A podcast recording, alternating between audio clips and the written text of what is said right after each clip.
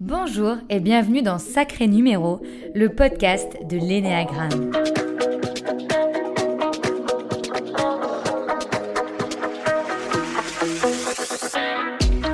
Moi, c'est Camille et je vais vous raconter des histoires de vie, des pratiques et plus généralement des concepts qui rendent ce modèle de l'énéagramme si génial.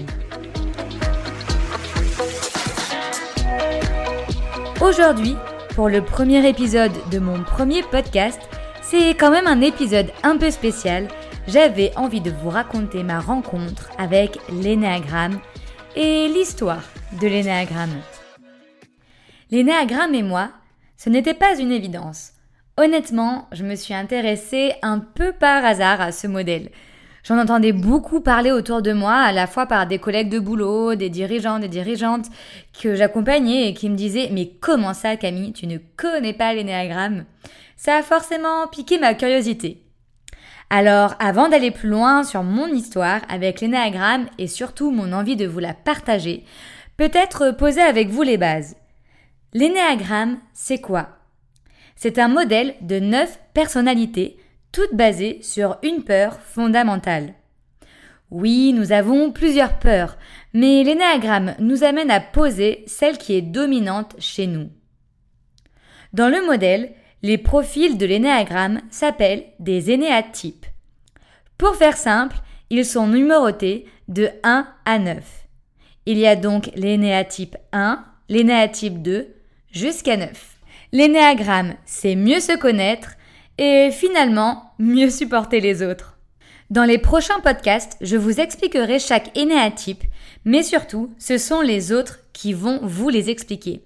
Oui, ce podcast est un podcast nomade. Je vais venir chez vous et vous passerez derrière le micro pour expliquer en quoi et pourquoi vous vous êtes reconnu dans ce type et cette peur. Maintenant que le modèle de l'énéagramme est un peu plus clair, revenons à ma rencontre avec lui. Comme je vous l'ai dit, ce n'était pas un gros coup de cœur à la base.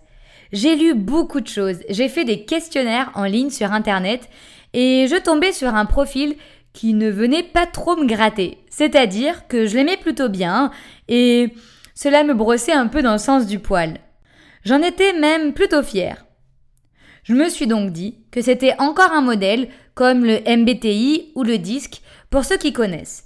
Bref, cela ne venait pas trop me chercher. J'ai donc très vite laissé tomber ce modèle pour vaquer à d'autres occupations. Et un jour, j'ai eu la chance de rencontrer Tanaz. Je sais que tu vas écouter ce podcast, alors merci beaucoup.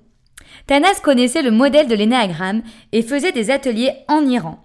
Et quand je lui ai parlé de ce que je pensais de l'énéagramme, elle m'a fait comprendre que j'étais passé à côté de la puissance de cet outil. Sans faire trop de teasing, en fait, j'étais passé à côté de mon profil et de mon vrai énéatype. Grâce à cet atelier, avec des questionnements simples mais très clairs, Tanaz m'a amené à me faire prendre conscience de mon profil. Tanaz et Nico, un de mes meilleurs amis, et Thomas, mon chéri. Ouais, pas si évident que ça, mon premier atelier énéagramme. En tout cas, après cet atelier, une chose était sûre. J'avais trouvé mon énéatype. Et je peux vous dire que je le détestais. Et ça, c'est un indicateur comme quoi vous avez trouvé votre bon profil.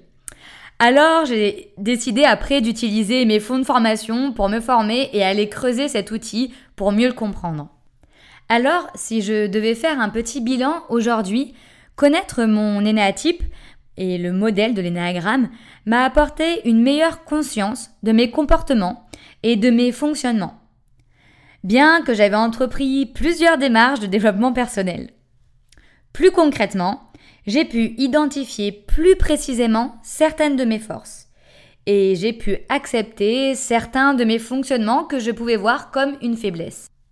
J'ai pu me dire ok, je fonctionne comme ça et ça ne me dérange pas. Je vous rappelle ici le côté tolérance envers soi-même. Et puis, j'ai pu identifier des axes que j'avais envie de mettre au travail. Concrètement, j'avais appris que j'avais du mal à faire confiance mais que par contre, je me faisais assez confiance finalement. J'ai aussi appris que j'avais un grand besoin de sécurité et que s'il n'était pas comblé, je ne pouvais pas être moi-même.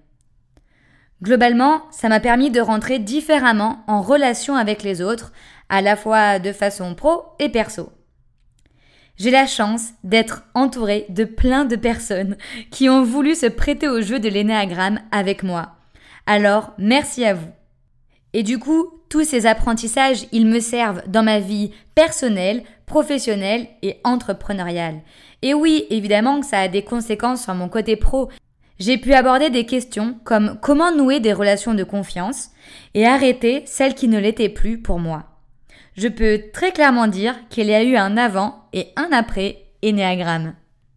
Alors, pour ceux qui ne me connaissent pas encore, vous apprendrez que j'adore partager les choses qui m'inspirent.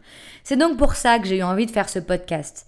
J'avais envie de créer un média où l'on pourrait parler de développement personnel, notamment au travers du modèle de l'énéagramme, de façon simple, décomplexée oui, parce qu'il ne faut pas oublier que tout modèle de personnalité n'est rien si vous ne vous mettez pas en mouvement.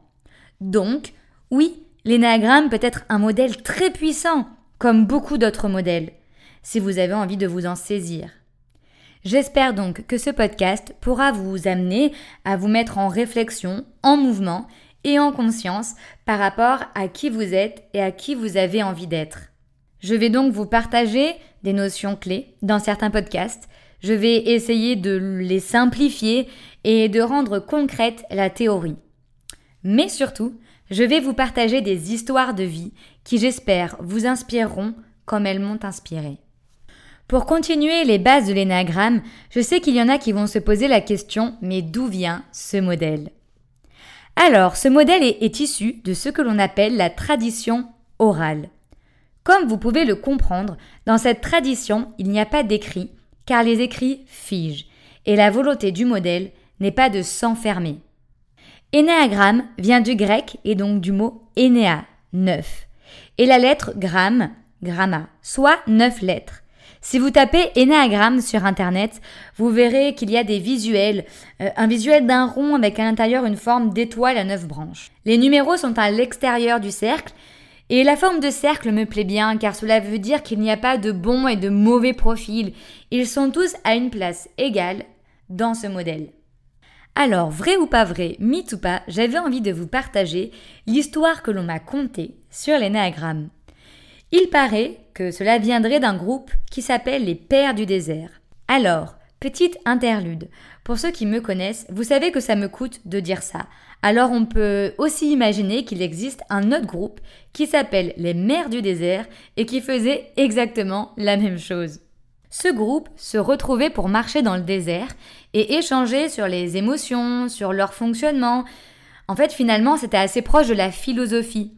En échangeant, ils voyaient qu'il y avait des choses sur lesquelles ils étaient d'accord et d'autres sur lesquelles ils n'avaient pas du tout les mêmes fonctionnements de pensée. Pour une même situation, il y avait des explications, des ressentis, des croyances qui étaient différentes.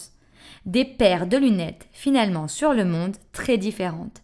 Et c'est à partir de là qu'ils ont pu conceptualiser, modéliser neuf types de personnalités. C'est dans les années 70 qu'il commence à y avoir des écrits, notamment par deux universitaires, Oscar Ichazo et Claudio Naranjo, désolé pour mon accent, puis, à la suite de ça, les premiers livres commencent à sortir, notamment avec Hélène Palmer. C'est donc à ce moment-là que la tradition orale commence à se perdre. Je vous inviterai donc à utiliser ce modèle de l'énéagramme comme support de discussion, comme dans la tradition orale, et finalement comme dans ce podcast. Il doit être un moyen de vous faciliter les échanges et la connaissance de vous et des autres. Et pour finir sur les bases de l'énéagramme dans le cadre de ce premier podcast, j'avais aussi envie d'appuyer sur un élément clé. L'énéagramme ne mesure pas les comportements. C'est d'ailleurs pour ça que je tombais sur le mauvais profil dans les questionnaires. En fait, c'est plus précisément pour ça que ce modèle est génial. Beaucoup de modèles de personnalité, que j'ai d'ailleurs cité plus tôt, mesurent plutôt des tendances comportementales. C'est-à-dire, on est plutôt introverti ou extraverti, ou alors on est plutôt dans la réflexion ou dans l'action. On prend des décisions avec notre logique ou avec nos valeurs. L'énéagramme ne mesure pas ça. En fait, il est complémentaire avec tous les autres modèles de personnalité. Dans un questionnaire, On va vous demander si vous réagissez A comme ça, B comme ça ou D plutôt comme ça. On va donc mesurer vos comportements. Le questionnaire n'est donc pas un outil adapté pour trouver votre profil Enneagramme, ce qui fait que l'on peut bien souvent tomber à côté de son énéatype, comme moi je l'ai fait. En fait, je me souviens très bien du moment où je me suis dit Ah ouais, ce modèle est vraiment génial. C'est à travers d'un exemple que j'avais vu lors de ma formation avec Jean-Jacques Verger. Dans cet exemple, j'ai vraiment compris la puissance de ce modèle. Donc Jean-Jacques, le formateur, nous avait dit, imaginez-vous, vous êtes au boulot et vous voyez un collègue qui nettoie sa tasse de café juste après avoir fini de le boire. La facilité de ce modèle serait de se dire que notre collègue, à partir de ce que l'on voit et de ce que l'on perçoit de son comportement, ce qui est donc visible, est un profil 1. C'est le profil qui s'appelle le perfectionniste. Il la vide sa tasse parce qu'il est perfectionniste. Si vous ne demandez jamais à cette personne pourquoi elle a ce comportement, vous n'aurez jamais accès à son invisible et donc à son profil énéagramme. Imaginez-vous donc de demander à ce même collègue pourquoi laves-tu ta tasse à café? Il pourrait vous dire bah parce que cette tasse, c'est la tasse préférée d'Émilie qui arrive à 9h30 et j'aimerais que quand elle arrive, elle ait sa tasse préférée. Cela nous donnerait à voir peut-être un profil 2. Et cet exemple-là, on peut le prendre et le re-questionner au travers des neuf profils. Et c'est là que je me suis dit que c'était vraiment génial. Et donc la vigilance de ce modèle est là. Ne pas questionner, ne pas demander à l'autre pourquoi il a ce comportement. Ne tombez pas dans le piège de l'énéagramme.